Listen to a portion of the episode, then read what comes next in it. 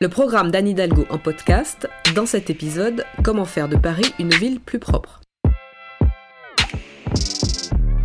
Paris accueille chaque jour 5 500 000 personnes qui y habitent, y travaillent ou y voyagent. C'est la ville la plus dense d'Europe et la première destination touristique au monde. Les services de la propreté ramassent 3000 tonnes de déchets chaque jour. Pourtant, des dépôts sauvages demeurent. Au-delà de la gêne provoquée par des ordures ou par la saleté, ce qui est insupportable, c'est le fait que notre espace commun ne soit pas mieux respecté. Une ville dégradée, c'est un quotidien abîmé.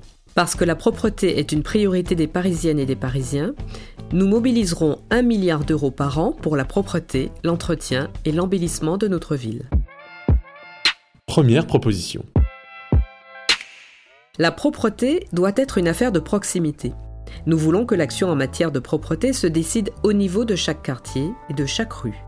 Nous nommerons un agent responsable dans chaque quartier au service des habitants qui coordonnera les moyens de propreté et d'entretien de nos rues et de nos jardins. Les Parisiennes et les Parisiens pourront faire remonter leurs remarques à cet agent qui sera à leur disposition dans le kiosque citoyen. Deuxième proposition.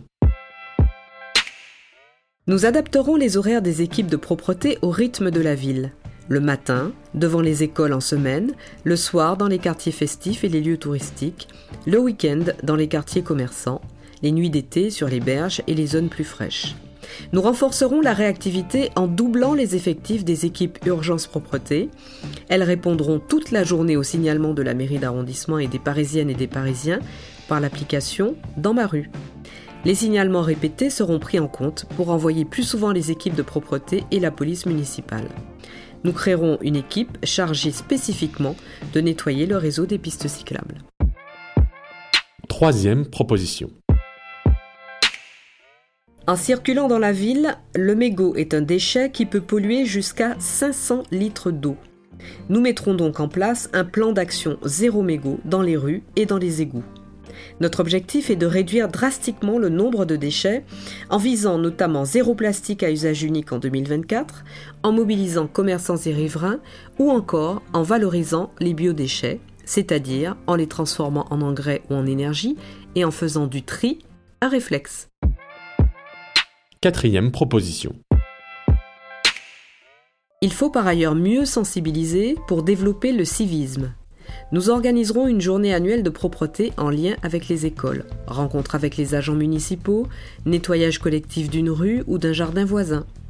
Nous responsabiliserons les enfants sur la propreté de leur école, élection d'éco-délégués, participation à l'entretien de la cour et de la salle de classe.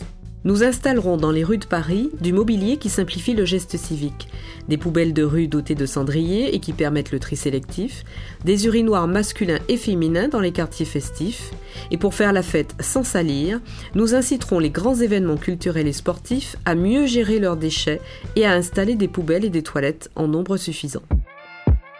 Cinquième proposition. Mieux sanctionner pour faire respecter la propreté des rues. L'une des missions de la police municipale parisienne sera de veiller au respect de la propreté des rues. Elle disposera de moyens renforcés et d'agents formés capables de verbaliser tous les types d'incivilités. Nous proposerons que la prochaine loi de décentralisation, prévue pour l'automne prochain, permette aux villes d'augmenter le montant des amendes pour mieux lutter contre les incivilités. Jusqu'à 150 euros pour le jet de mégots ou de papier, 300 euros pour l'épanchement d'urine, 500 euros pour le dépôt sauvage d'encombrants, plusieurs milliers d'euros pour l'affichage sauvage. Enfin, nous utiliserons la vidéo-verbalisation contre les dépôts sauvages d'encombrants et de déchets de chantier.